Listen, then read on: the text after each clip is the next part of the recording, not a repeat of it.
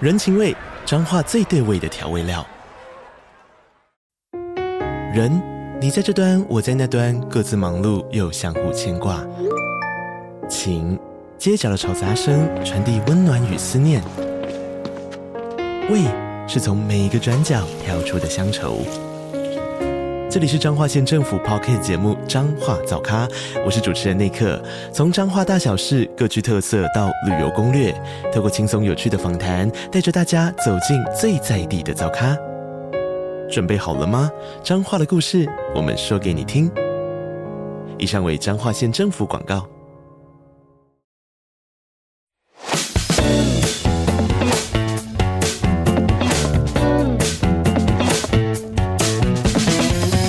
花生味，喂，又有多士。仲有我椰青。今日我哋嘉賓有 Era 嘅保琪。 Hello。 Hello，我係 Era 嘅保琪 啊，好啦，首先咧，一開始之後我哋要 show out 咗诶、呃上集嘉賓阿 Saint 先，因為咧唔係佢咧，我哋就唔會突然間覺得诶揾保琪都好喎、咁樣，因為嗯話说咧阿 Saint 咧就講話同保琪而家踢緊一隊波，咁佢就話佢掹你入去呢隊波嗰度嘅，咁嗯你踢踢下就咁就踢咗年半啦。係啊係啊係啊，因為我同佢係波友啦，咁本身係即係網絡上诶、呃音樂上認識嘅一個朋友嚟嗯嘅，之後就同佢一齊踢波，跟住就踢咗咁耐啊。你嗰時無端端做乜會問起佢，跟住就入咗呢隊波咧唔？係佢話佢都係踢波咯，就係我傾傾下偈係啊就傾一傾齊下佢，佢都係踢波。咦，我話我都想踢係喎，跟住就加入咗佢個足球隊咯，係，因為咧，阿星就話咧，佢哋隊波就好長，真係每一個星期都一定要一定要踢啊噶，一定一定要係一定，即係呢一隊足球係超級自律嘅足球咯，即係嗯係誒入邊咧有好多唔同嘅人嘅，咁有咩歲數嘅人都有啦。嗯咁其實你見到咧，可能呃誒有啲少少大年紀嘅人咧，佢都好自律嘅，咁佢哋都係跑得啊，同埋踢得嘅。嗯誒，咁所以呢隊波咧係一個非常之好嘅足球隊。係係係有幾自律法咧？你覺得？誒，呃你 feel 到佢係 keep 住跑到步，佢唔會話輸俾啲年輕人。佢防守啲年輕人嘅時候，佢都一定一定係會跑到啊、清到啊，跟住啲基本功做得好好啊。係咁足球上就係一個好簡單嘅一個運動啦。你唔自律，你冇練體能，冇跑步嘅，誒、呃你冇誒得閒踢下嘅，咁你就一定係渣噶啦。嗯冇得誒練死一樣嘢嘅，練死一樣嘢咧，通常踢波都係渣噶啦。嗯係啊，真係瘦咁多啦！我想講上次喺沙馬咧，我喺現場做嘢啦，我唔認得你。係啊哦咁你係為咗減肥你去做運動定係其實你真係一開始就已經立定決心？誒、呃其實我本身咧，誒、係因為演唱會啦，咁嗯 a 嘅演唱會裏面咧，我就覺得一定要減肥啦。嗯咁呢樣嘢係我本身嘅想法啦。咁但係我一開始咧減肥嘅時候咧，其實喺我低潮期嘅時候，我覺得我要開始減肥咧，但我冇咁 hard core 嘅。嗯，咁我冇 hard core 去練啦，我就去踩單車啦。我每日都會可能踩單車啦，嗯但踩單車嘅時候，我發覺我追求嗰個力度好細喎，原來係呃緊自己喎，係因為減唔到喎，咁就開始跑步啦。嗯係咁啊做 HIIT 先啦，開始 HIIT。嗯咁睇我 ERA 自爆九六小時嘅時候，係就我喺船度有做啊。係咁我做到 HIIT 嘅時候，你發覺啊又唔夠啊，即係做運動呢樣嘢好誠實嘅。你夠咧就會越嚟越好，唔、嗯夠咧佢就停滯不前嘅啫。會退步添係係㗎。啊啦，或者會退步，咁我開始就可以誒練跑啊，跟住之後誒做埋 gym 啊咁樣咯。嗯咁發覺啊，原來呢一樣嘢亦都有另一樣嘢幫助啊，就係踢波都勁咗好多喎，即係係爆炸力啊，好快啊，嗯或者成個人精神好多啊，嗯跟住或者自己想法，因為係做 gym 嗰個自律啦，嗯不停唔可以輸俾自己起身。嗯，嗱，記得你要同自己講，啊寶琪，人哋話你肥喎，話你樣衰喎，樣衰冇得改變啊，肥可以改變咯。點解你唔成為一個可以改變嘅人先？嗯 我想講你哋四個人咧講嘢個口吻係完全係一樣嘅，都係嗰啲勁，我唔識點樣形容嗰只，好哭笑怒罵咁嘅 feel。唔係，但我係反而覺得誒、呃我好欣賞就係、因為頭先你話唔好玩死一樣嘢嘛。嗯，跟真住啊係啦，即係初來我就會覺得哦，咁你熱愛足球，你想玩足球，你自然就有心落去做噶啦。係咁但係原來你係幾樣嘢你都會去做嘅。誒，每樣運動都會做咯。其實我有時會打埋羽毛球啊，嗯即係誒籃球我反而少啲。以前我都有誒打籃球隊嘅。係，跟住壘球啊嗰啲我都有玩過咯，以前即係我以前細個中學係一個誒、呃、運動嘅愛好者，咩運動都有玩，哦乒乓波啊嗰啲全部都有玩。哦係，咁會唔會係因為咁樣，所以同而家一般嘅人有啲唔同？可能誒、呃因為你一路細個都係中意玩運動嘅，所以而家要你做翻運動就唔難啦。誒、呃其實首先係因為我足球嘅踢到咧誒、呃沙田嗰啲青年軍咧，嗯咁跟住去上個預備組啦，跟係操練年啦，咁嗰陣時踢沙田嘅，咁誒、呃就上唔到甲組啦，係咁就知道自己要放棄啦喺自己手裏面。嗯，哦咁嗰陣時就可能養成咗有嗰個運動員精神啊，係嗯即係運動員咧，你踢波咧，你 feel 到咧，誒乜嘢係一個運動員精神，同埋一啲叫嬉笑怒罵嘅人咯，即係係嬉戲嘅人咧，佢永遠都唔會跑多兩步，而系真係想做運動嘅人，佢追唔到嗰個，不如跑埋嗰兩步，系，嗯係有兩種唔同嘅人咯。做運動已經睇到一個人嘅性格。嗯，嗯点解你会咁样盲冲冲去跑渣馬嘅？但系，我唔係盲中中嘅，因為其實我係一個對自己誒、呃有個要求咯。嗯咁我都做咗健身一段時間啦，咁不如喺呢個時間就突破自己，不如輕輕跑個十 K 試下自己個體能有冇進步到啊，嗯或者做完呢件事會唔會可以啊又令到自己個 mindset 上又唔同咗咯？跑完十 K 嗰下，你係有咩感覺㗎？跑完十 K 誒、呃其實跑到中間咧，我就聽緊 Run OK Rock 啦，係跟住之後咧聽到嗰首歌嘅時候好興奮咯，即係我就嚟衝線咯，見到個衝線個係位，嗰個就嗌咗出嚟，yes！係即係我終於即係可以完成咗一件我第一次想完成嘅事咯。係。係啊，即係你係誒、呃今年年頭定呢個目標，覺得我一定要喺六十分鐘之內完咗一定呢要個。嘅係啊，我本身係已經定咗，總之我唔可以 over 六十分鐘，嗯。嗯，係啊，我一定唔可以。咁你跑緊嗰陣時個感覺係游刃有餘，即係覺得哦一定可以六十分鐘之內完成啊啦，定係其實都係要誒游刃有餘嘅嗯，但係誒因為第一次咧落場啊，嗯咁我就未跑過嗰條賽道啊嘛。嗯，係原來咧個五至六 K 嗰條斜路咧係大鑊嘅，即係係啊，嗰個五至六 K 嗰個斜路咧係你會有想放棄嘅念頭啊。因係為如果你即係可能個小腿肌肉或者大髀肌肉咧，你冇乜點練咧，其實有機會可能會抽筋咯。係因為嗰個斜路都幾斜啊，同埋嗯個腳腕會有少少痛痛地咯。如果冇練開嗰啲人，係咁一過咗之後咧，其實你就已經 feel 到咧六七八九十 K 係易啊，係係係啊，輕鬆。輕鬆咁你完咗嗰下，有冇即刻覺得濕碎呢、個？即刻下次就報半馬先。有啊。就係覺得好濕碎啊！即係覺得哇，搞錯，仲有咁多體能，仲要覺得自己都未爆盡啊！即係如果嗯誒、下次嘅咯，我應該可以即係，譬如四十幾分鐘完成咯，即係知道自己計到自己數可以咁多完成咯。嗯咁，勁，因為我跑完十 K 之後，我瞓咗一陣覺，跟住去咗踢波仲嗯，瞓一陣覺仲去踢波，係啊，你體能都幾好喎，係啊，因為都即係 keep 住做運動咧，我又冇即係不良嗜好，唔會飲酒食煙嗰啲咧，嗯嗯，係啊，我少飲酒咯，但係唔唔食煙咯，所以 OK 體能咯。嗯，咁嚟緊有冇諗住玩啲新嘅運動咧？試下。誒、有咩運即係動再啊？發掘多啲，因為點講？我哋咁講咧，話説就係之前睇過你一個 Instagram post 咧，你就話你本身就唔玩水上運動嘅，係啊，跟住就覺得唔得，我都要挑戰下，要試下，所以就玩咗。哦我嗰次係自白加六小時玩嗰個 Rick Serve 咯，係係啊，就玩過下咯。咁玩完之後，你有冇覺得都可以俾自己試多啲嘢咁？誒、冇特別興趣咯，水上運動、嗯就不嬲都係，反而其他運動陸地啲運動啊我又想試下多啲。嗯，我想講咧，你啲 fans 成日都形容你為一個正能量 boy boy 啦，咁嗯就係嗰啲即係成日都好積極嗰啲咁， 唔係我認真係嘅，即係積係極咁樣，跟住就好似係你好似每一樣試完之後，你都硬係會覺得佢嚟緊會有啲新嘅嘢去做咁樣咯，即係因為嚟緊新嘅運動會係咪試。經歷咗啲乜嘢所以搞到咁樣啊？誒呃係唔想嘥時間啊！即係嗯人生苦短咧，你唔想成為一個後悔嘅人，因為咁多藉口其實有咩意思？或者諗咁多失敗嘅嘢其實有咩意思？不如誒、呃努力去揾啲新嘅嘢出嚟刺激下自己咯。嗯係啊，呢樣嘢係我自己覺得好想，同埋咧睇完呢個體能之巔之後咧，即係發覺自己做運動嗰個信心又大咗啦。因為即係其實一百個人嗰一百個人其實都係普通人嚟啫嘛，點解佢咁勁先？咁點解我唔可以咁勁嘅？嗯，係啊，即係如果香港有體能之巔嘅，我實參加啊！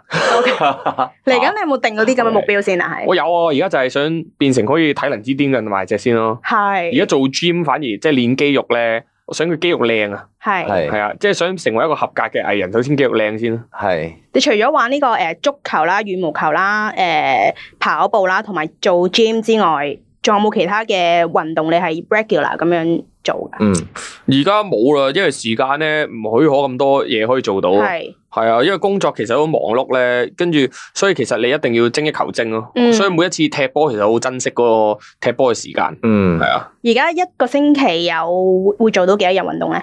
我我其實我誒、呃、連續做一日都做喎，日日都做。日日都做喎，我唔停啊。嗯咁如果放假可能會做兩轉咯。我哋哇 gym 呢啲好好快啫，而係家啊坊間咁多咁多廿四小時嗰啲，係啊咁你點睇啲人有啲藉口就唉翻工好攰啊，放工唔想做運動唔？緊要噶，佢其實藉口佢都係輸俾自己啊嘛。每一個人個心裏面都有隻懶惰嘅魔鬼，佢只係輸咗俾隻魔鬼啊，冇問題噶。佢可以輸啊，因為佢喺佢手上嘅啫嘛，嗰只嗰只鬼係啊。你啲 fans 有冇因為你積極咗啊？做運動诶，佢哋口講可能有啊咯，但係應該絕對冇 咯。係啊，咁你有冇覺得你有呢個責任，或者可能你想做多啲嘢去激勵佢哋做運動咧？诶，我絕對冇呢個責任，因為責任喺佢哋自己手裏面咯。嗯，咁我想成為一個诶、呃感染人嘅 artist 嘅，呢個係我自己诶、呃想做到嘅事啊。嗯，咁但係如果感染咗，咁佢當刻好開心，可能已經感染咗啦。咁起唔到步咧，就係佢自己起唔到步咯。嗯，咁所以其實我又冇乜所謂，佢做同唔做冇乜所謂嘅，注意身體健康就 O K。嗯，啊嗯嗯嗯會搞跑班嗰啲啊，誒唔會啊，絕對，因為我覺得跑步咧係一個人跑嘅咋。如果你睇阿金咧，其實佢哋都係跑步嗰一下都係自己一個人跑啫嘛。嗯跑跑下自然有人跟住咯。點解會無啦啦自然有人跟住咧？因為嗰啲人突然想跑咯。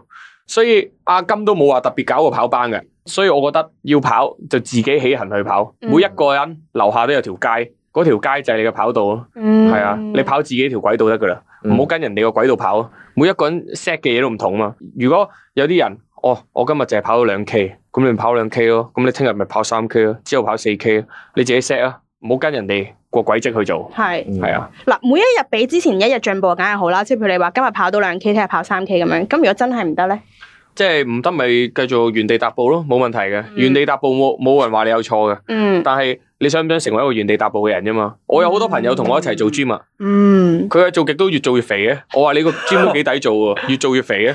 唉，唔得啦，我今日咧又要诶同、朋友咧去食飯。我話冇問題啊，你食完個飯咪減翻三日咯。不過你都減唔到，嗯，係啊。唉，我有做，我有做 HIIT，不過咧就係、做咗六組，咁咪即係等於冇做咯。一個六組其實都係減唔到肥，嗯，係啊。你對自己都好有要求係喎。好嚴格喎，誒、呃對自己個自律性有啲要求，因為係以前係一個冇要求嘅人，而家想嗯成為一個有要求嘅人。嗯，你仲想要求自己啲乜嘢咧？咁喺運動方面先啦，我哋喺運動方面，想誒、呃踢波會唔會可以再勁啲咧？即係冇咁渣咧踢得，因為其實都唔穩定啦踢得，有時突然好勁，有時突然好渣啦。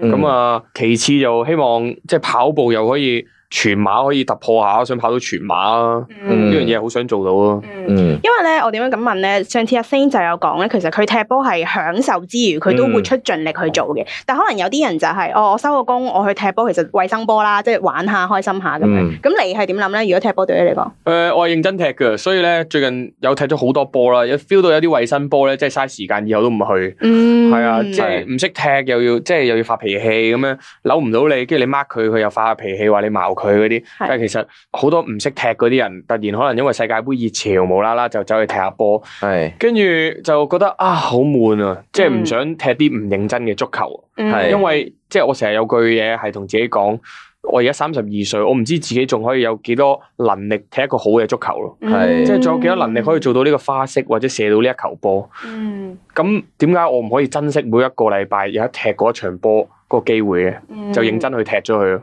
好同意啊！我我打開排球嘅，有時啊候咧同啲排球嘅唔識嘅人打咧，真係好 hea，hea 到咧你係會猛噶，即係你可唔係啊嗯可以認真啲尊重翻而家個 game？係啦即係你 OK，你個心態你打衞生波打，我唔係咯，我係想真係練到個技術咯，即係好似係啊正如你頭先所講，我想殺波，我想接到啲勁嘅波，而唔係陪你喺度開發球，然之後你哋又唔使喺度嬉笑怒罵咁樣。係啊，不過我覺得佢哋有自己嘅諗法嘅，即係可能有啲佢可以同人哋講就啊，我真係好攰啊，我需要打衞生波。咁唔緊要嘅，即係佢哋咪嗯揾翻同你打衞生波係嗰啊個圈子咯。係啦，係啦，即係又唔使話好大壓力咁樣，唉，我好似唔夠人哋好喎，而家誒好大壓力啊！最我後尾冇壓力㗎，佢哋打衞生波嗰啲人絕對冇壓力㗎，放心啦。啊係啊，因為佢真係本劈去做㗎咋，嗯佢由佢啊，冇所謂㗎。係佢是但咯。其實輸贏咧唔係一個重點嘅，係佢享受唔到個過程啊嗯咯，因為佢唔知道當中嘅奧秘啊。係，我覺得都係為自己決定負責咯，嗯就係即係如果你譬如好似頭先講做 gym 咁樣，如果你係真係做得六組，咁你睇唔到個效果係正常啦。係啊咁你自己接受咪得咯，係啦。係啊但係如果你你又唔接受，但係你又喺度講好多藉口，就係誒，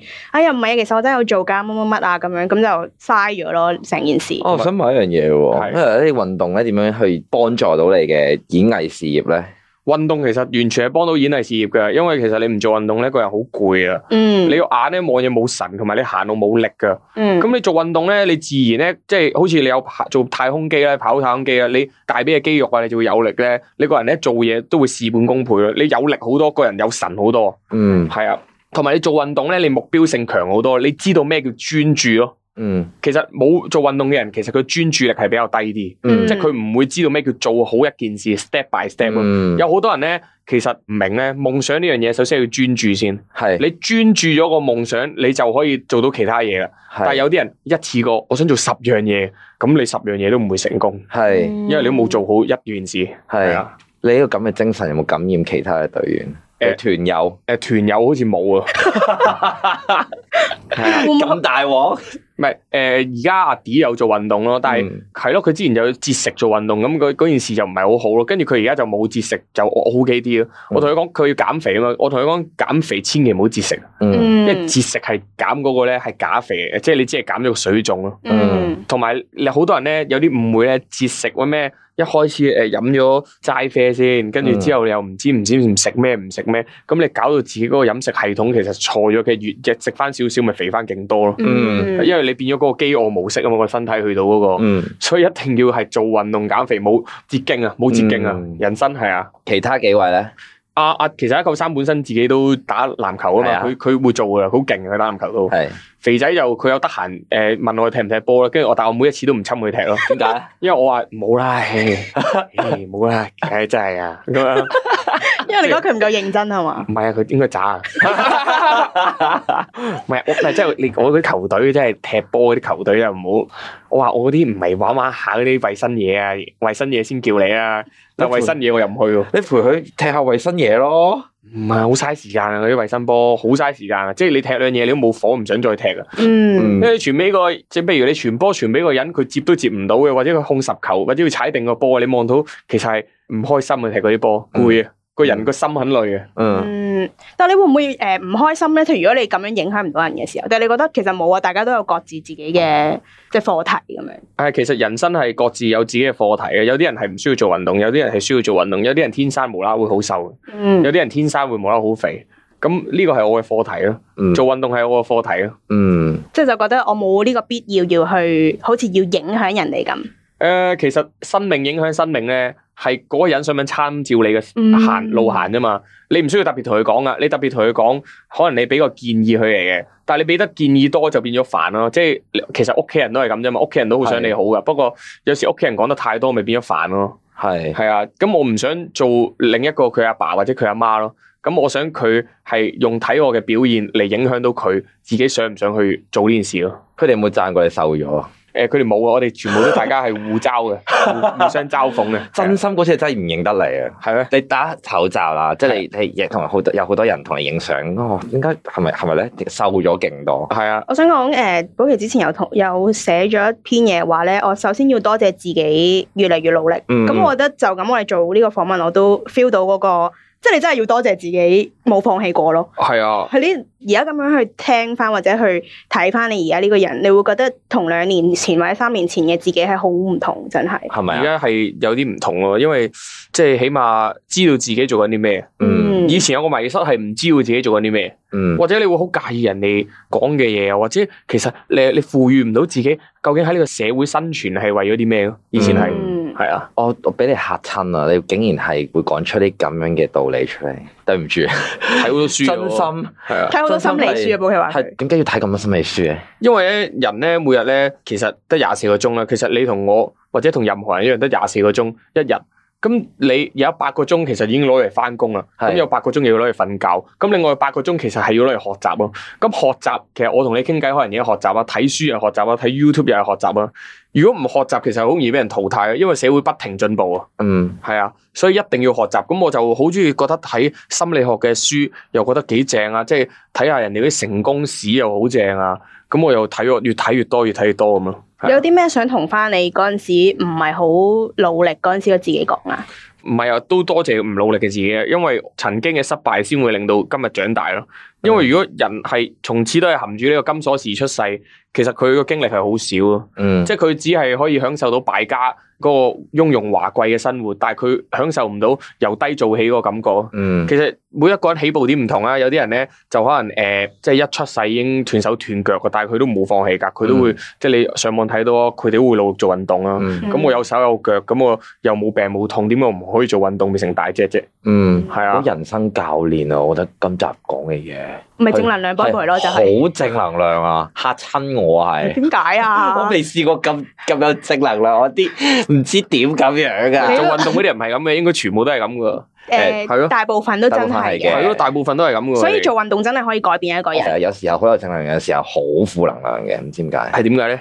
我都唔知係啊咪食食錯諗嘢啊？諗 可能係啊，諗太多可能，諗即係係變咯癲佬啦。係咩真係？星座會諗咁多咧？誒，我係白羊座嘅。哦。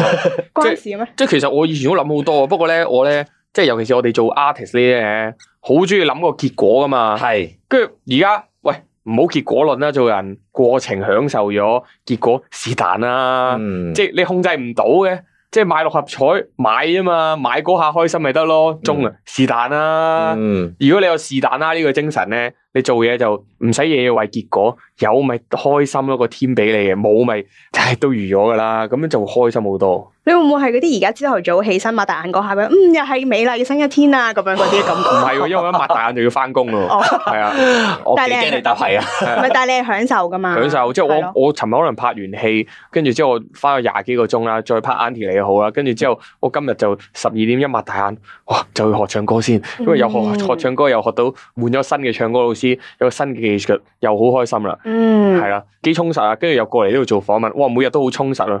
係你諗下個人生已經好好喎，你諗下每日都有嘢做，有新嘅嘢做，有新嘅挑戰啊！嗯，嚟緊會有啲新嘅作品係關於咁滿滿正能量嘅嘢咧。有啊，就係嚟緊同 Jason 區呢首新歌，其實都係關於一個跑步嘅人生咯。嗯係係啊，啊同佢 jam 定係定係點樣噶？诶、都係 J Rock 嚟嘅，嗯咁都係同我上次嗰首《诶 My Crazy》一樣，都係诶一個日本人幫我哋作曲啊、編曲嘅，嗯咁、我就揾 J 區做我呢個監製，咁、嗯都係關呢個題材咧，即係我同鍾雪傾呢個題材咧，都係關於跑步，嗯因為我覺得人生就係一個跑步咯，係究竟你嘅起點係喺邊度就冇得 set 啦，個終點喺邊度你 set 嘅喎。嗯點解你可唔可以 set 個無限大嘅終點咧？嗯係啊。聽緊誒呢個節目嘅聽眾，今日應該都學到嘢點啦 解。你突然間變咗鄭子成通咧？又咁啊，要要即刻戳嗰啲聲出 係嚟點解要變咗鄭子成唔通係，因咧為？我覺得成個節目今日都係一個好好科無啊，音樂情人啲 friend 好科唔係即係好呃誒。心靈雞湯啊！係啊，真係心靈雞湯，所以誒係咯，希望而家喺側邊聽緊嘅聽眾，你哋都可以嗱，唔呢個都係你自己責任嚟嘅，即係你要唔要去繼續做運動，或者你要點樣你自己人生你自己負責啦。嗯不過希望你喺今集嘅節目聽完之後，有少少嘢袋到落袋，咁有少少嘅改變，少少都好啦，即係比起琴日嘅自己多咗少少嘢都係好嗯。我都因為咁樣而去跑呢個嘅半馬嘅，所以我希望喺半馬度見到你啦。我話半啊馬一定要參加，係，都要正參加。今日啊我哋多謝 Era 嘅寶琪上嚟同我哋傾偈，thank you very much，我多謝寶琪哋下集再見，拜拜，拜拜拜。